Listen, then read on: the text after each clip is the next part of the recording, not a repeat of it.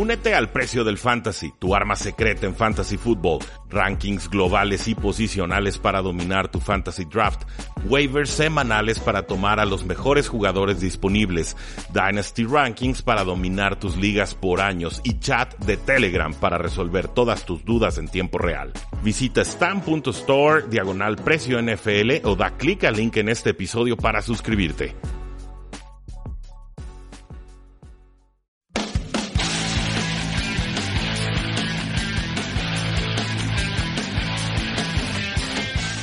Damas y caballeros, bienvenidos a un programa más de Tres y Fuera, donde la NFL no termina y nosotros tampoco. Mi nombre es Rudy Jacinto, espero que hayan tenido un gran fin de semana porque la NFL va a seguir arrojándonos noticias y aquí en Tres y Fuera vamos a seguir explicándolas, analizándolas y proyectando qué implicaciones pueden tener en la próxima eh, temporada. Antes de eso, no olviden seguirnos en todas nuestras formas de contacto. Estamos en Facebook, en Twitter, en Instagram, ya estamos en YouTube, en iTunes, en Spotify, en Tuning, en eBooks, en Stitcher. Se pueden suscribir, pueden recibir todos los programas desde su celular para que no tengan que estarse preocupando por ello día con día. Muchísimas gracias, como siempre, les agradecemos que nos den la oportunidad de crecer y de llegar a sus oídos, ya sea que estén en sus casas, en sus vehículos, entrenando o en cualquier otro escenario. Eh, con noticias de corebacks, el head coach Kyle Shanahan de los 49ers espera que Jimmy Garoppolo tenga una recuperación completa de su ruptura de ligamento cruzado anterior en el próximo training camp. Va a tener algo de los de entrenamientos en los OTAs, pero probablemente se va a limitar a, a drills de 7 jugadores contra 7 por supuesto para evitar que sufra una nueva lesión.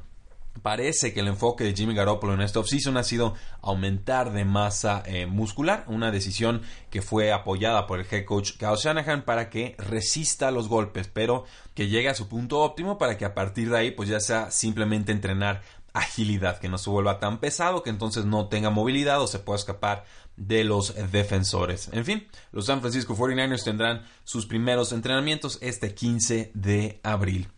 Con los gigantes de Nueva York, Ralph Aquiano del SNY, pues dice que no era broma que los gigantes de Nueva York quieren recuperar o mantener a Eli Manning para el 2020. Dice, los gigantes están conscientes de que Manning está cerca de la recta final, pero no parece que estén enamorados con alguno de los quarterbacks en el próximo draft y probablemente decidan quedarse con Eli Manning un poco más.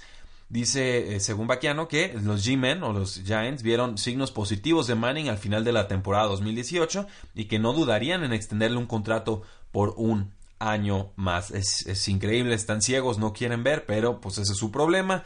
Eh, Eli Manning va de salida, Eli Manning no está jugando bien, sí jugó un poquito mejor al final de la temporada, pero le quitaste a Beckham Jr. Entonces, realmente, ¿qué tanto vas a esperar que mejore o qué tanto crees que ese final del 2018 se vaya a traducir al 2019? En fin, parece, parece que lo van a tener hasta el 2020. Acostúmbrense, Eli Manning probablemente le queden dos años más con esa franquicia y quizás lo más grave sea que no parece haber alguna urgencia por encontrar al heredero en Nueva York.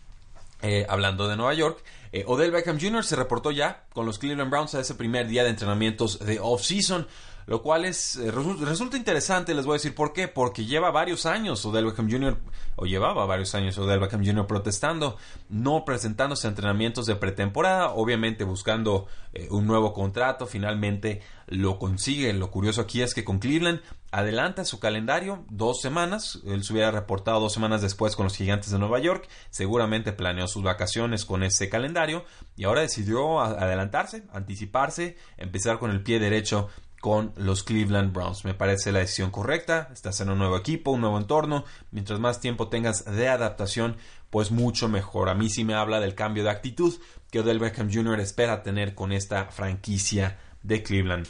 Ahora, eh, Emmanuel Ogba, un pass rusher, pues no se reportó a estos entrenamientos y esto pues suma la rumorología de que el jugador estaría eh, disponible por la vía del trade para otras franquicias. Esto sobre todo después de que los Cleveland Browns consiguieron a Olivier Vernon de los Gigantes de Nueva York. En otras noticias reaparece el nombre del receptor Kenny Brett, quien pasó todo el 2018 cortado, eliminado en agencia libre tras eh, desaparecer del rostro de los Patriotas de Nueva Inglaterra en agosto. Tampoco le fue antes bien en Cleveland ni en los Patriotas en 2017, pero ojo con este jugador, tiene 30 años y su mejor temporada fue con el equipo, o más bien dicho, con el coreback del equipo al que fue a presentarse. Está al parecer entrevistándose con los Washington Redskins, quien por supuesto tienen en estos momentos al coreback Case Keenum. Kenny Brett y Case Keenum ya coincidieron en algún momento con los Rams y sí, ahí Kenny Brett, aunque no era el mejor de toda la liga, por supuesto, sí era el receptor número uno de aquellos desangelados Rams. Quizás algo de esa química pueda ser rescatada en un roster de los Washington Redskins que necesita desesperadamente que los receptores levanten la mano, lo digo en sentido literal y en forma eh, figurada.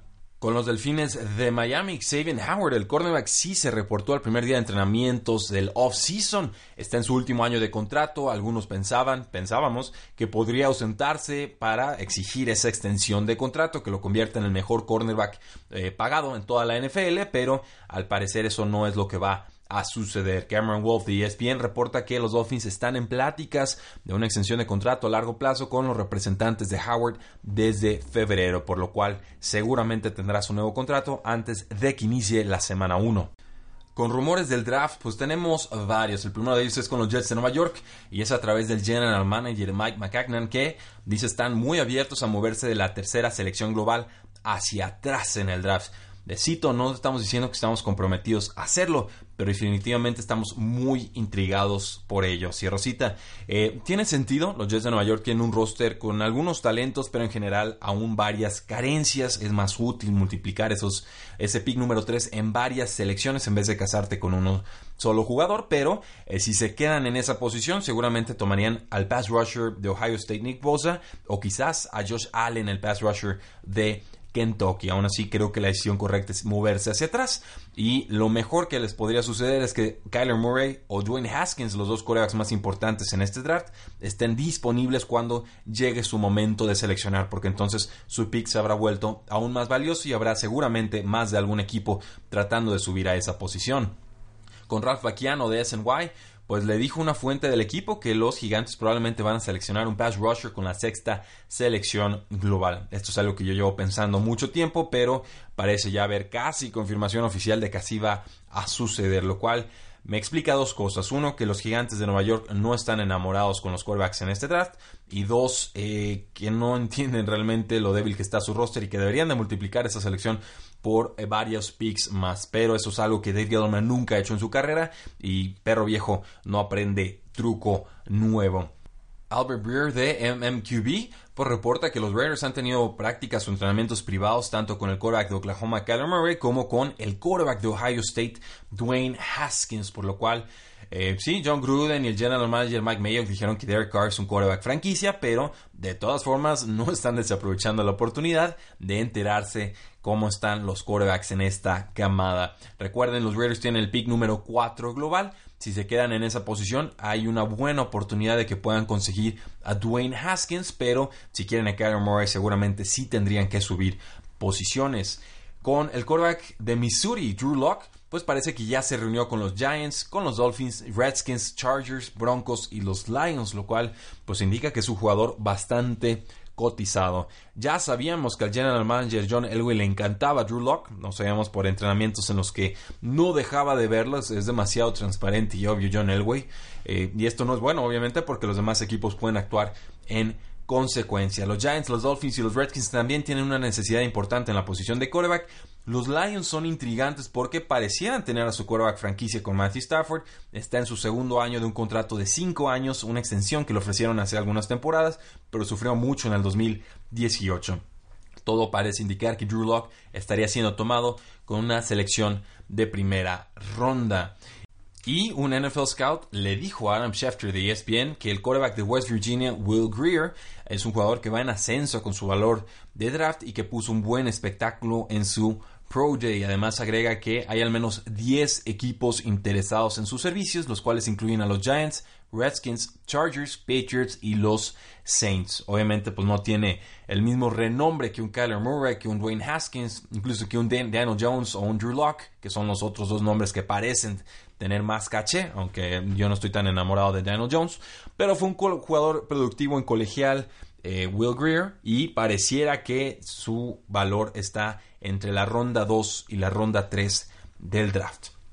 Por último, hay un artículo que me gustó, es de paga, no, no hay forma de acceder a él tan, tan fácil, pero es básicamente un artículo de TJ Hernández de la página 444 en el que hace un recuento de los jugadores que más subieron su valor de fantasy fútbol a partir de los cambios de equipo que tuvieron, ya sea por la vía del trade o por una agencia libre.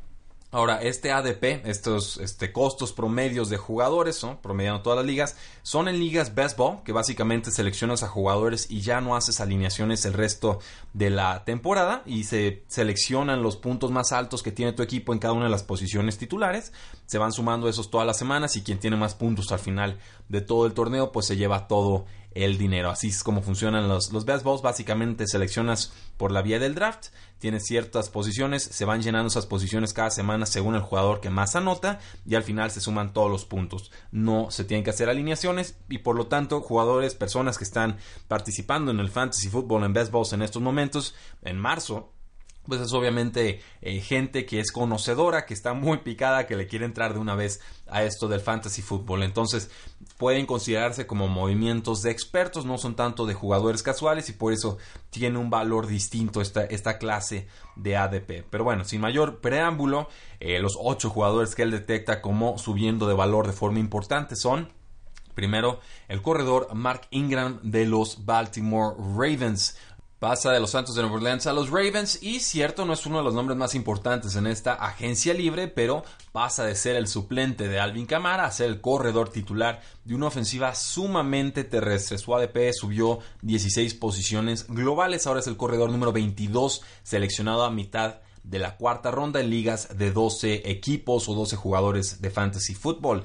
Es una ofensiva que tendrá al coordinador Greg Roman, quien siempre corre, corre, corre. Eh, y además, pues bueno, Ingram tiene la habilidad o la capacidad de atrapar pases desde el backfield, por lo cual, por simple volumen, Mark Ingram podría colarse a ese top 12 de eh, corredores. Por supuesto, esto devalúa el valor de Gus Edwards y de Kenneth Dixon, los dos corredores que estaban disponibles antes de que llegara Mark Ingram a los Baltimore Ravens. Se habla de Gus Edwards como una posible selección muy tardía de fantasy football en caso de una lesión de Mark Ingram, pero poco más. Y aprovechando el vacío que dejó Mark Ingram, pues qué tal Latavius Murray que pasa de los vikingos de Minnesota a los Santos de Nuevo Orleans. Con ello, bueno, se encuentra entre una oportunidad de 13 toques de balón por partido. Esos fueron los que tuvo Mark Ingram la temporada eh, pasada y además desde que entró a la liga en 2014, Murray ha tenido 25 touchdowns por la vía terrestre dentro de la yarda 10, lo cual lo convierte en el quinto más anotador en esta estadística de todos los corredores en activo. Obviamente la ofensiva de los Santos de Nueva Orleans tiene más potencial que la de los vikingos de Minnesota, por lo cual Murray saltó de la posición 212 global en las selecciones de fantasy football en baseball a la selección 120. Esto, pues bueno, convierte al jugador en el corredor número 39, seleccionado en Fantasy Football, pero fácil puede hacer que tenga números de running back 2 y si se lastima Alvin Camara, pues bueno, Latavius Murray podría convertirse en esos jugadores clave para ganar nuestras ligas de fantasy fútbol. Ténganlo en mente, ha escalado muchísimas posiciones desde su cambio de equipo. Odell Beckham Jr. pasa de los Gigantes de Nueva York a los Cleveland Browns, uno de los nombres más importantes, por supuesto. Está siendo seleccionado Odell Beckham Jr. como la selección número 22 global, el séptimo receptor en ligas de fantasy fútbol. Pues bueno, ahora tiene a Baker Mayfield bajo centro y obviamente esto le aumenta su valor. Ahora es el tercer receptor tomado en ligas baseball. Eh, Mike Davis, el corredor que pasa de los Seattle Seahawks a los Osos de Chicago, otro movimiento subestimado, pero con la salida de Jordan Howard se abren oportunidades. A veces ni siquiera estaba siendo tomado en ligas de baseball. Esta era la selección número 260 global.